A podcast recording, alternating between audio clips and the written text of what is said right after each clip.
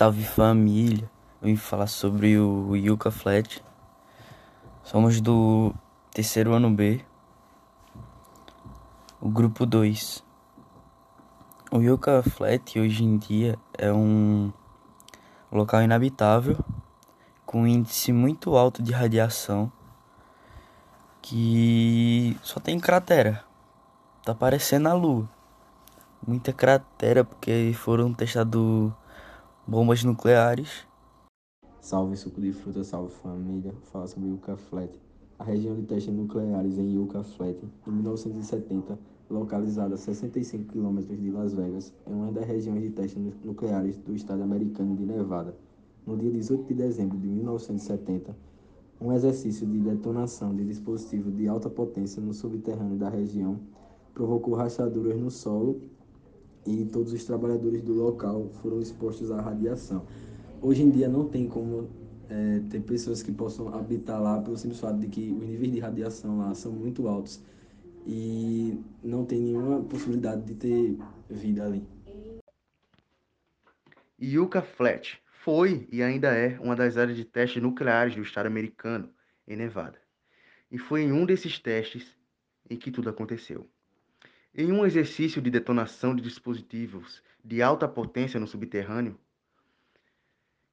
provocou rachaduras no solo e detritos radioativos escaparam para a atmosfera.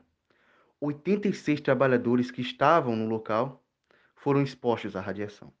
Mais tarde, apurou-se que a causa do vazamento foi um rompimento de uma escotilha que comunicava o dispositivo enterrado ao solo. Yucca Flat é uma bacia de drenagem fechada do deserto, uma das quatro principais regiões de testes nucleares, em Nevada, e é dividida em nove seções de teste. Yucca Flat foi o local de 739 testes nucleares.